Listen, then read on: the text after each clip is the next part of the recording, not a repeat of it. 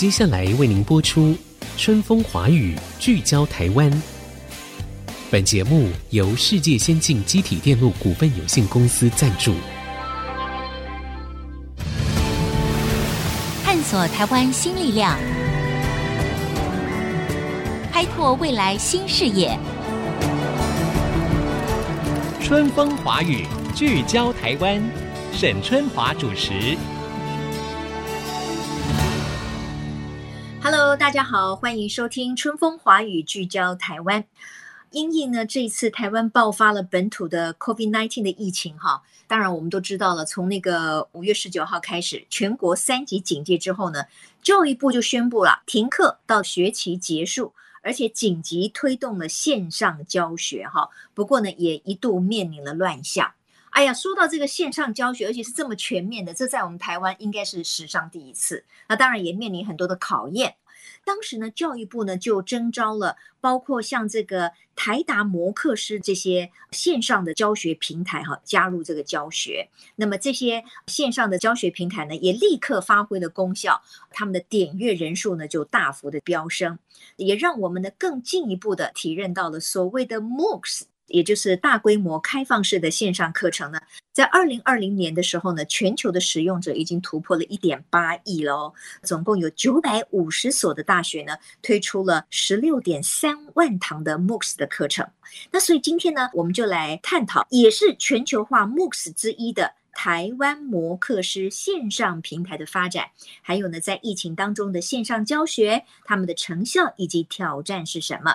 我们很高兴呢，今天在线上我们要访问的是清华大学讲座教授、前元智大学的校长，也就是台达摩课师的计划主持人彭宗平彭校长来接受我们的访问。彭校长你好，春华好，各位听众朋友大家好。很高兴的再次访问到校长哈，那校长每次出现在我们这个时段，应该感觉很亲切，因为以前这个时段 就是校长主持的。我我在那边学习了呀。没有没有，您太客气了哈。这个因为有他主持这么棒的这个时段，所以呢，我们才可以接手哈，继续把这个节目再开下去。那今天呢，我觉得请校长来谈这个题目就非常合适，因为哎，我都不知道您是这个台达摩克师的召集人呢。显然哈，就是说这次全国停课不停学，这个线上教学系统就发挥了一个很大的功效。那这个台达摩课师怎么会这么有先见之明呢？要不要先请校长说一下，这个线上教学平台是在什么情况下设立的？那大概有多久了？那主要的课程内容有哪些？是台达摩课师哈，这个概念真正的发起是在二零一二年，当时有三大平台建立，一个是 MIT 跟哈佛合作的叫 EDX。嗯哼，另外是斯坦福大学两位教授共同发起的，叫做 Coursera，还有另外一个也是在加州成立的 Udacity，当时都在二零一二年成立。嗯哼，那很巧的事情是，二零一二年到二零一三年，我当时是从元智校长卸任的时候，当时的教育部长蒋伟宁蒋部长呢，就希望我能够帮教育部执行一个人才培育白皮书的一个计划啊。当时我们就展开了这么一个大规模座谈啊、分组会议啦、啊、等等哈。那我们分了四组，其中有一组呢是技职教育，当然还有大学教育啦、国中小教育等等。那技职教育组我们找了两位共同召集人，一位是学界的，一位是产业界的。产业界的是台达电子的创办人郑崇华郑董事长，啊，他一向非常关心教育。经过一整年下来呢，他一直听到 MOOCs。听到 MOOCs，他才知道说哦，原来 MOOCs 是一个大规模的线上开放式的教育平台，而且可以给很多人分享。同时，因为这个网络的频宽增加了，容量也大了，还有速度也变快，所以 MOOCs 的概念可以在二零一二年开展。所以结束之后呢，他就找我说，他也希望能够赞助 MOOCs 这样一个平台，能够对台湾的教育有所帮助。所以我们当时呢，就经过了半年的筹划。但是呢，MOOC 这个概念其实从大学来的。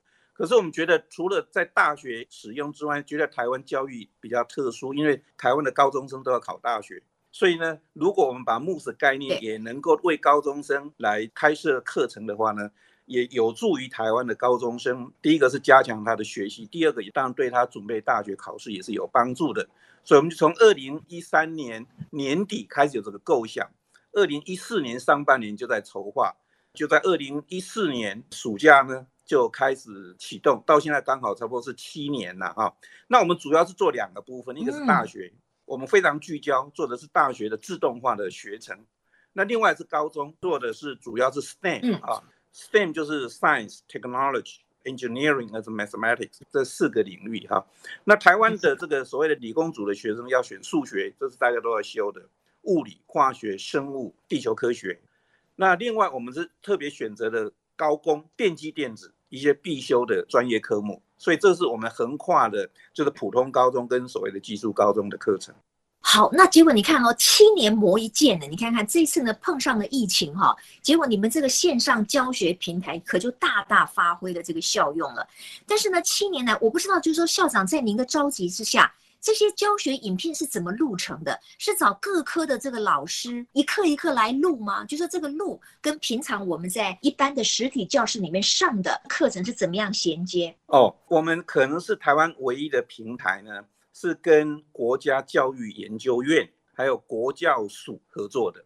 因为国家教育研究院负责台湾的中小学的课纲，也是等于台湾研究教育最权威的啊，所有教科书都要他审查。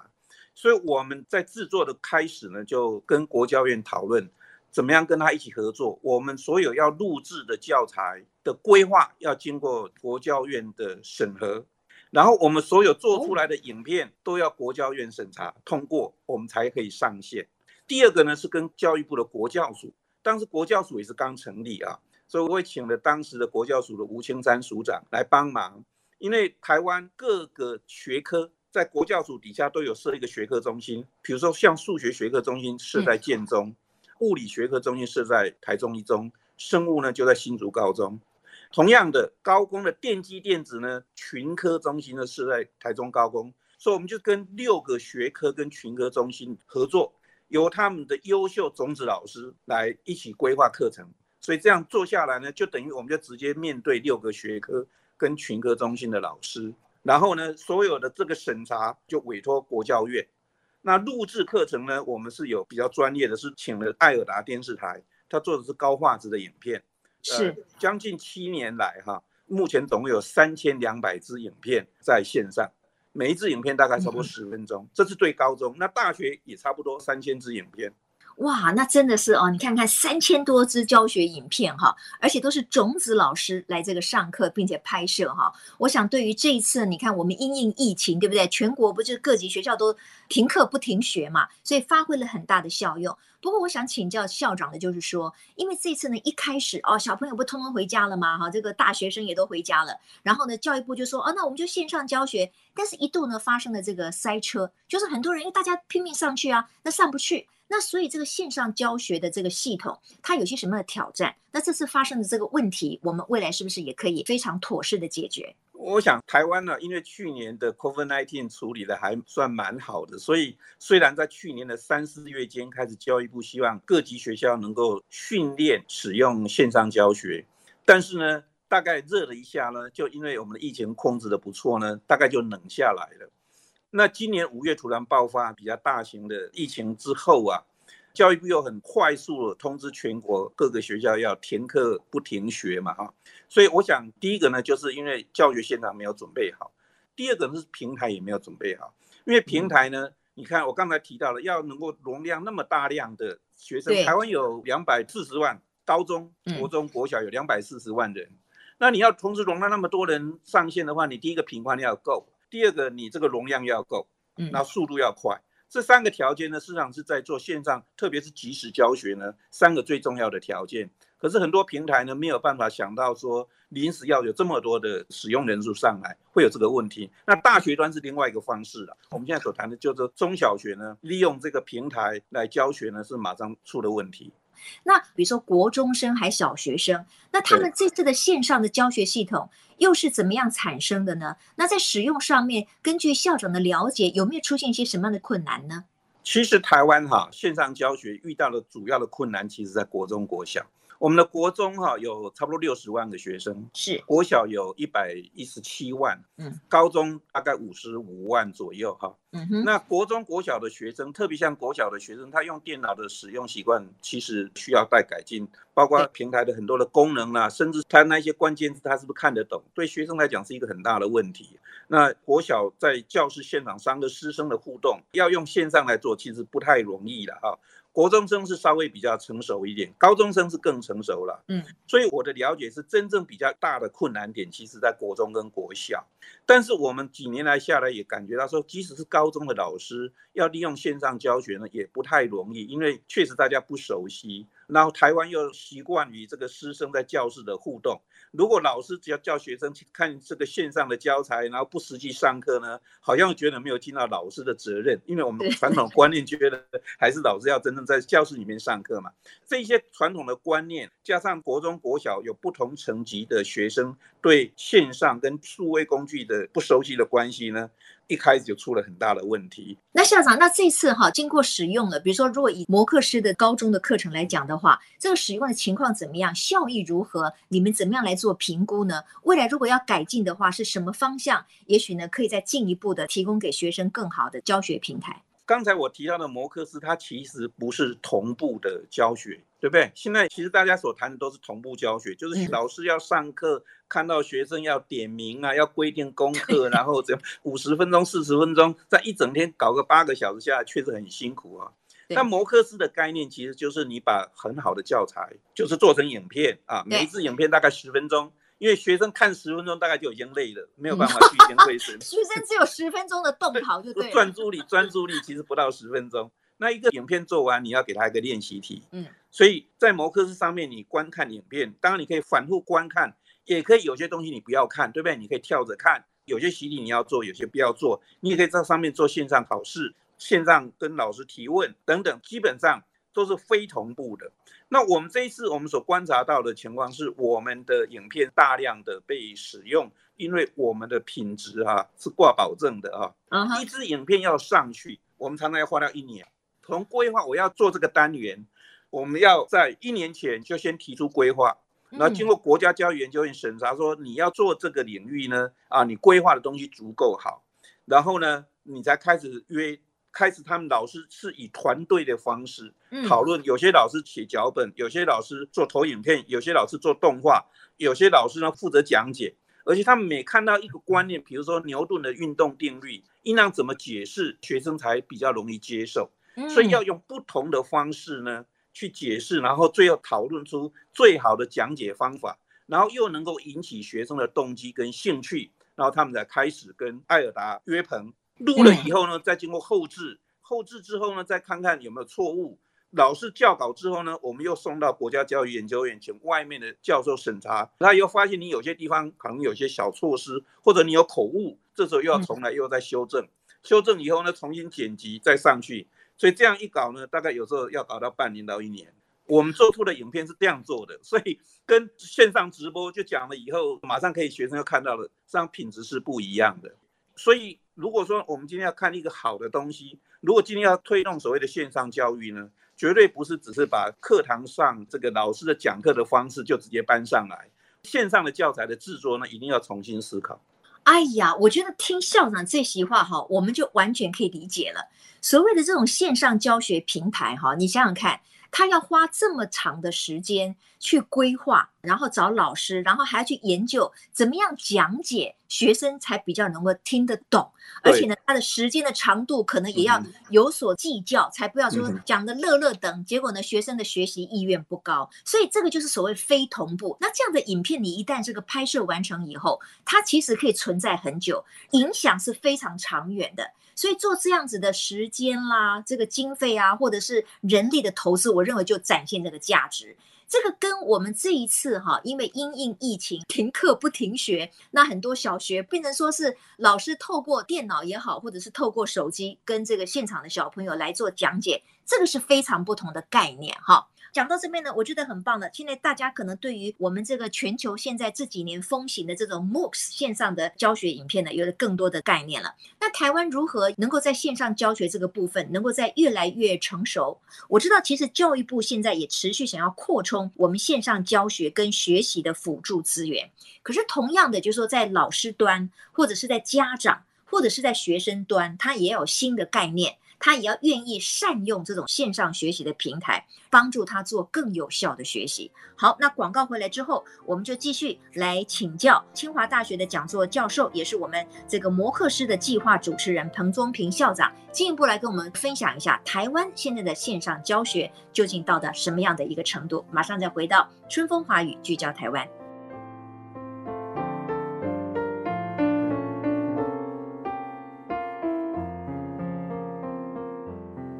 各位听众朋友，欢迎回到春风华语聚焦台湾。我觉得这一次的疫情哈，然后让台湾呢全国进入了三级警戒。其实对我们来说，虽然有很多的冲击，可是我们也有很多的学习。我们今天在线上访问的是台达摩克斯计划的主持人彭宗平校长。校长，我继续请教您哈，刚才你就提到说，哇，你们一支教学影片，天啊，居然可能耗费长达一年的时间哈，因为你这个影片上去。它的存在是很有价值的，它可能可以超越很多的学习时间，它可以超越国际的界限，它可以让有心去学习的学生哈，他可以上网。去得到这支影片来做有效的学习。那在台湾来讲的话，我们在这一块要如何的来充实呢？您刚才说你们这个是唯一跟国家教育研究院取得他们的合作，然后他们也帮助你们审查呀，然后找到很好的老师等等的。但是，一般的线上教学平台它可能没有这样的资源。那我们怎么样可以把台湾线上教学的这个资源跟品质同步的提升？对，我觉得这个也是我非常关心的事情，因为台湾其实有很多的平台，它有很多的教学影片。包括教科书的书商也出了哈，一般来讲，大部分的教学影片的制作没有那么严谨，它就是照本宣科。你要数学要解一个一元一次方程式，然后你就把一个方程式写出来，然后告诉你 x 怎么把它解出来等等。但是呢，如果以一个一元一次方程式为例呢，我们在 x 啊到底是斜体还是正体呢？我们的审查老师都会注意到，包括你这字要小写或者大写，两个符号之间要空一格。标点符号放的对不对？等等哈，这个审查委员都会提出纠正。嗯嗯嗯嗯，或者说老师从 A 到 C 呢，略过了 B 就跑到 C 了，审查委员会叫老师说：“哎，你这样讲的话呢，同学可能听不懂。”嗯，所以你这时候要再重录，要 A 先到 B 再到 C，这样的学生才听得懂。这一些的审查过程哈。事实上，我们学到很多，但更重要的事情是我们对品质的掌控就非常的重要。那这样的严谨的过程，包括你观念是不是讲的正确，这个很重要。可是台湾大部分的平台上的教材是没有经过这个严谨的程序啊。那同学或者老师之间在选材呢，可能也不会特别注意到说，哦，原来这个教材它是这么的严谨。因为大家看到，哎，只要有一元一次方程式，他不知道后面这个后台的功夫。其实是有的是花一年，有的是花十分钟，这评断上面不太容易，在使用者，特别学生不见得会用到。但实际上，我们的高中的教材呢，使用者有百分之二十是老师，国中跟高中的老师。我们不仅是等于给学生看，某种程度也是给老师示范，教这个东西应该用这个方式去教，要解这个题目应当怎么去解法。所以我简单来讲，就是说，如果要推展线上教学啊。我觉得教材的严谨度跟品质一定要把关，让学生真正学到正确的观念，以及呢，他怎么样去思考这样的一个单元教材，这个非常的重要。就是正确性、品质，还有当然是好的教材跟好的教法。像现在一零八课纲呢，我们的物理团队呢要设计以素养为基础的教学，所以他们设计一个概念。比如说，举个例子，手机可以无线充电，手机可以无线充电，从电生磁，磁生电这个概念来呢，他们要花好几个月呢，去想出三四个案例，说为什么可以这一种手机无线充电，这是一种素养。可他们单单想想这样的案例呢，就要想好几个月，才想出哪一些案例可以拿来被使用。所以这个是需要精心策划跟设计的，那这个是台达摩克斯的做法。但我也希望说，其他的平台呢，不是只是把教科书的东西呢，行礼如仪复述一遍，因为这样的话，你只要去看教科书就好了，对不对？没错，你不需要来看这个线上的教材，嗯、所以线上教材一定要在一个短时间之内把一个观念交代的很清楚、很正确。这个对学生才是真有帮助的。也就是说，哦，这可不是说就是拿一本教科书，然后照本宣科，找个老师讲一讲，然后把它拍成影片。事实上，线上教学的影片的制作有很多不同的方式。那有些人真的是精心制作的话，就好像是你将十多个老师的精华浓缩在一个十分钟里面，你想想看，你能够得到的帮助自然是很大的。那当我们的老师跟学子都有这样的概念，当然我们就更有心去选择一个就是对我们更有帮助的教学的平台了哈。不过校长，我有一个问题，就是说，那可是因为你们是有一些资源嘛，对不对？你们这个好像是免费的吗？还是要收费？公益。是公益。完全是台达的郑崇华先生个人的赞助呀！哎呦，那这个了不起了哈！我觉得这个公益真的就是嘉惠所有的学子，还有提升我们教学的品质。那当然是因应一个新的数位时代的来临嘛。因为可能很多的家长还是会觉得安心，说，那我还是要看到老师啊，我还是要我的小朋友进教室，我比较安心呐。但是你想想看哦，当然我们不能否认，有的时候尤其是比较小的小孩，你这面对面有面对面的那种温度，有老师的关怀。可是呢，你看。疫情一爆发，你学校都没得去了，那我们是不是就要借助不同的线上教育的平台？所以我觉得透过这些危机事件，让我们每一个人都可以知道说，我们未来的生活会面临什么样的问题，以及我们可能有什么样的选择。那我再请教校长，就是说，我知道国外其实有很多线上的教学，而且它可以让你拿到文凭，台湾有吗？台湾其实是卡在我们的教育制度啦。我在大学的那一端哈，大学我们开的三十几门课呢，每一门课都可以给修课证明。这个修课证明如果学校承认的话，是可以采集学分。国际的摩克斯平台呢，不仅给学分，也可以给证书、给学位啊。那台湾呢，对于制度的松绑还有认定呢，自然可以加一把劲哈。当然，另外在高中国中端。如果说学生在线上的课程他也修过，也得到证明的话呢，他可以直接举个例子，高中现在也是用学分制嘛，他假如可以替代的话，其实他也可以免修啊。我们的平台就有给学生学习历程，就是说他哪一些影片他看过，然后习题他做过，这个所有的学习历程从后台端都可以管理，都可以给证明的。所以，假如我们现在要往这些方面走的话呢，确实是应当在制度上面一定要承认哈。线上的教育呢，市场可以部分的取代实体的教室，嗯、但是另外一个老师的观念也要改啊。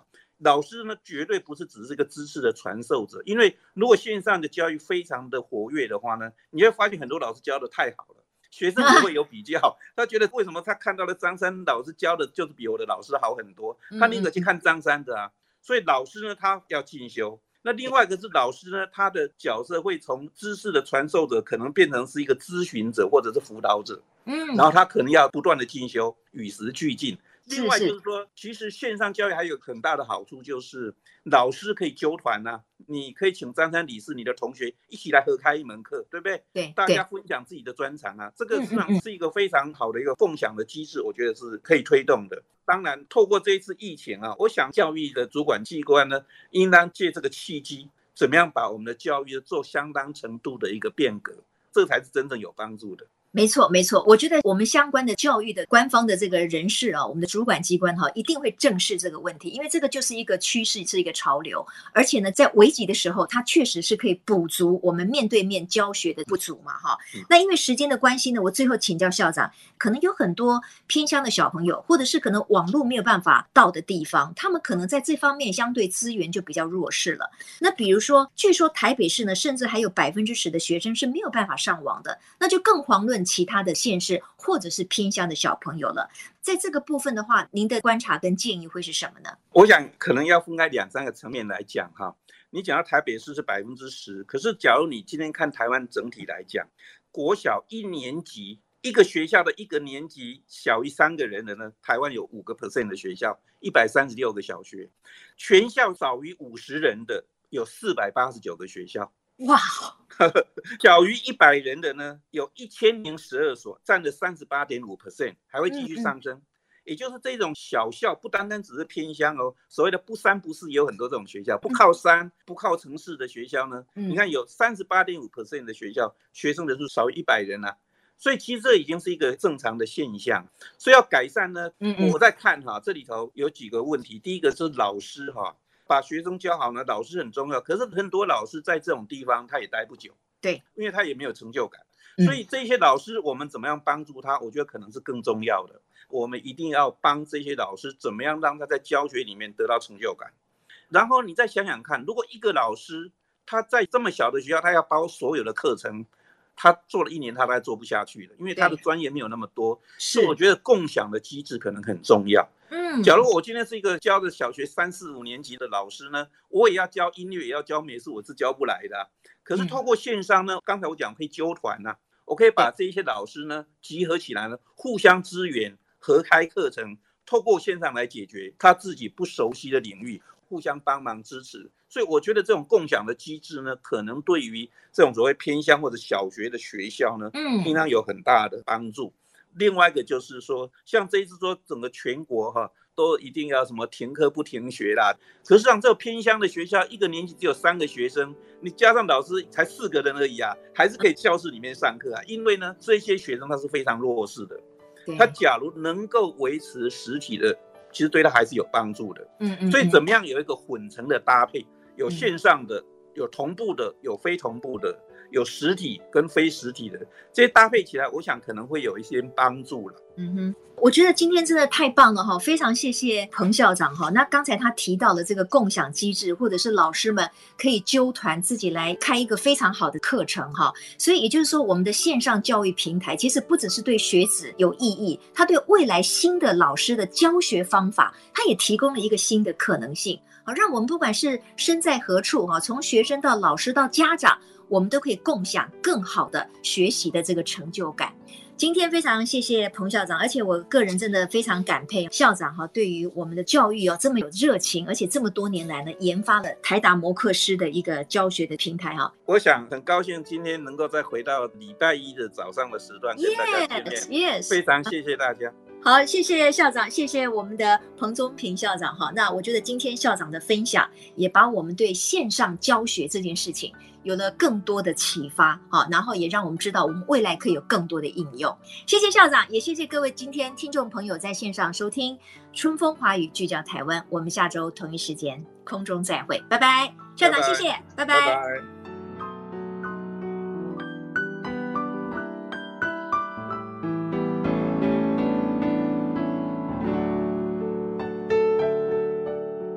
本节目由世界先进机体电路股份有限公司赞助，探索真相，开拓未来。世界先进公司与您一起聚焦台湾。